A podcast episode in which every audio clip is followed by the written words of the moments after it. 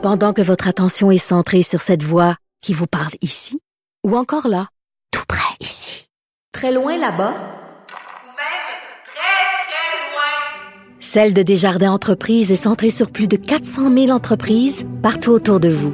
Depuis plus de 120 ans, nos équipes dédiées accompagnent les entrepreneurs d'ici à chaque étape pour qu'ils puissent rester centrés sur ce qui compte, la croissance de leur entreprise. Écrivaine, Blogueuse. scénariste et animatrice. Geneviève Peterson.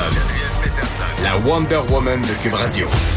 Une chance qu'il y a beaucoup de Wonder Woman à Cube Radio. C'est ce qui explique pourquoi je me retrouve à la barre des effrontés en remplacement de Geneviève Peterson aujourd'hui. Et je suis bien contente là, euh, d'enchaîner avec le sujet euh, qui s'en vient parce que, euh, bon, vous savez, c'est le Super Bowl bientôt. Et moi, le Super Bowl, c'est un événement que j'écoute à chaque année euh, avec beaucoup d'intérêt parce qu'il y a deux choses qui m'intéressent, les publicités et le spectacle de la mi-temps. Ce n'est pas la peine de m'expliquer le jeu. En fait, à chaque année, il y a une âme très généreuse qui m'explique les règles du jeu. Je dis à chaque année parce que je les oublie tout le temps, constamment. Je suis pas capable de retenir les règles du jeu du football américain. Donc, faut vraiment que j'aie tout le temps un rappel. Mais, mais, mais, j'a- j'adore cet événement-là parce que c'est l'occasion pour moi de me gaver d'ailes de poulet et, comme je le disais, de bitcher pendant le spectacle de la mi-temps. Donc, des activités là, que, que je fais à longueur d'année, en fait. Mais on dirait que quand c'est le Super Bowl, c'est en- c'est encore plus spécial. Et pour parler de tout ça, je reçois euh, Stéphane Plante qui nous fait son habituelle chronique de disque dur. Donc, parce que le Super Bowl, c'est une Oui. occasion, comme je le disais, de parler de musique. Oui. Alors, on n'est pas, on n'est pas, c'est pas dénaturé, là, ta chronique en ce moment. Non, non, non. Ben moi, c'est comme, je suis un peu comme toi, c'est tout ce qui m'intéresse. Peut-être dimanche soir prochain, parce que je, les, les règlements du football, j'ai complètement oublié ça, de- depuis là. mon secondaire. là. Euh, Écoute, le spectacle à mi-temps, là, c'est un condensé de 12 minutes là, pour que les artistes ils donnent tout ce qu'ils ont. Ils n'ont pas le choix. C'est dur, ça en stresse beaucoup. Il y a des, euh, il y a des ratés. il y a des, il y a des moments marquants pour les mauvaises raisons, bien sûr. Euh, mais il faut dire qu'au début, ça fait déjà quoi, il y a cinq, plus de 50, 54, 55 Super Bowl. Mais au départ, c'était pas des vedettes qui chantaient. Non? C'était très solennel. C'était des fanfares militaires. Il y avait, un- je pense qu'il y a encore un concours de les high school euh, dans les high school américains. Ouais. Les fanfares, les orchestres. Oui, oui, qui, c'est, Ils jouent- vraiment une culture là-bas. Ici, on connaît pas ça vraiment, mais là-bas, c'est quelque chose. Puis c'est au départ, mais dans le temps, c'était à la mi-temps. Le spectacle était Ah, très solennel. En 72, une première fois, euh, Ella Fitzgerald va chanter Mac the Knife. C'était pour rendre hommage à Louis Armstrong, qui était décédé peu de temps Mhm. avant. Là, on moi, je regardais ça, je me disais, OK, ben, ils vont comprendre que ça prend peut-être des Des grands noms, des personnalités publiques. Ben, ils n'ont pas compris tout de suite.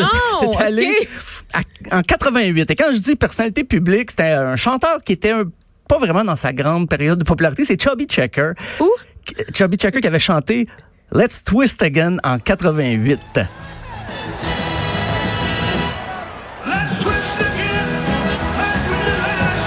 Mais c'est cute, ça, Stéphane. Ah oui, non, mais c'est cute. Et encore là, en c'est 88, bon enfant.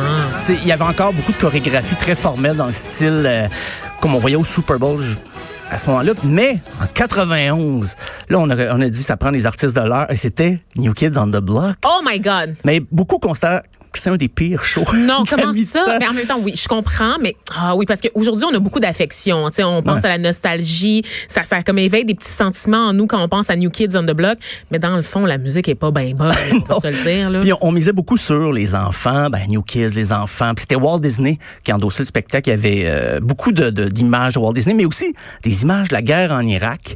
Et on a chanté We Are the World dans un medley à travers tout ça. Et on va écouter un extrait de Step by Step par les New Kids on the Block.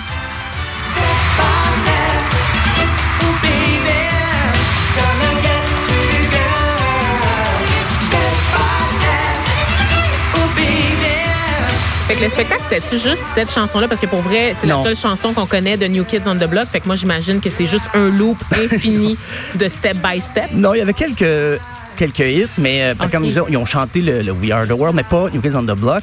Mais deux ans plus tard, on trouvait que c'était pas assez une fois de We Are the World. Michael Jackson a remis ça. Celui dont on ne doit pas prononcer le nom. Oui, en effet, trop tard, désolé. Euh, il y avait une chorale d'enfants qui l'entourait et on a rechanté le We Are the World avec euh, le prince de la pop.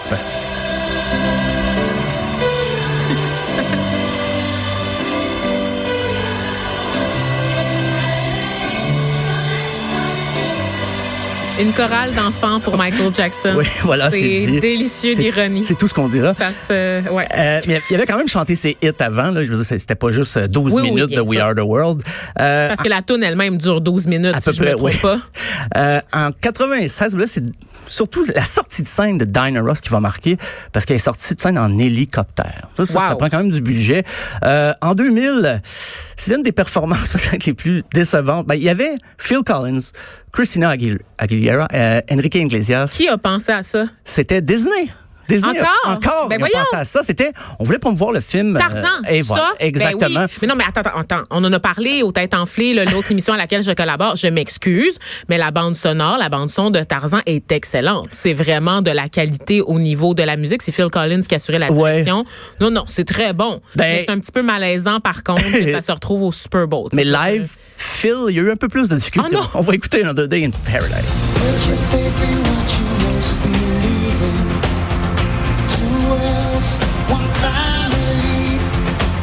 Trust your heart, let fate decide to guide these lives. Beaucoup de retenue dans l'interprétation. Ouais, C'est pas- non, c'est pas- Est-ce que c'est à partir de ce moment-là qu'ils ont décidé que tout le monde allait commencer à faire du lip sync?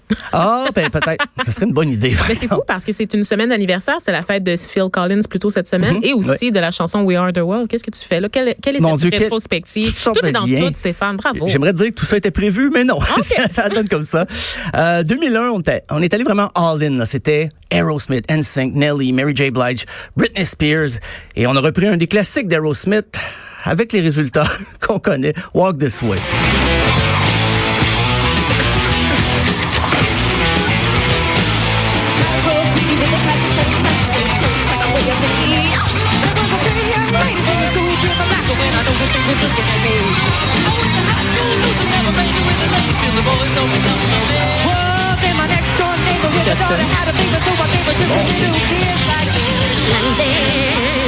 Et c'était presque aussi gênant qu'Aerosmith au Grammy. Sinon, je terminais. Ben, pourquoi ils ont ben à l'époque il aurait pu les inviter eux Ben, ils, auraient joué. été en très grande forme ah ils étaient là aussi Ils étaient là, mais ils n'ont pas pu prévenir la catastrophe Ben, l'idée, c'était, ah, ben, tout le monde va finir là-dessus. Tout le monde va faire son, son couplet.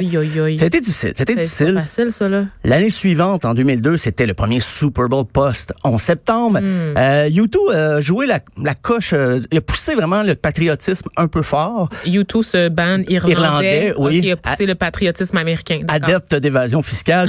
Euh, mais non, mais ils ont terminé le show. Ben, on a vu défiler les, les victimes sur un, sur grand écran. Ça, je peux comprendre les victimes euh, du 11 septembre. Mais à la fin, il a ouvert son sa veste. Et là, il y avait un drapeau américain ah derrière sa veste. Bono Colin pousser la coche un peu.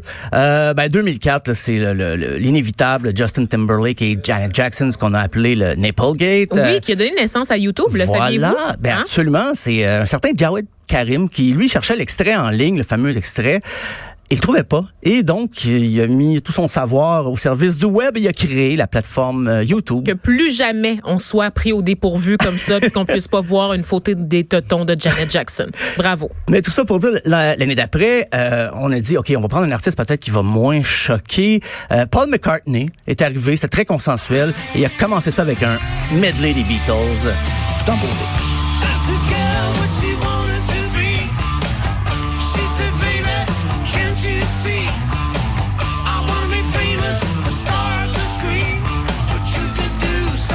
Puis ben, par la suite, euh, ben, c'est ça, on, on- on s'est dit, ah, les dinosaures du rock, ça pogne. Ouais. 2006, les Stones, on les a censurés dans les paroles. 2007, Prince, une très belle Oui, performance. c'est vrai, on s'en rappelle. Oui, c'était un des derniers grands. Là, Il avait repris We Will Rock You de Queen. Il avait aussi fait euh, All Along the Watchtower, mais il avait joué Purple Rain et il a plu. Dans le stade, c'était Wow, magnifique. magique. Ça s'invente pas.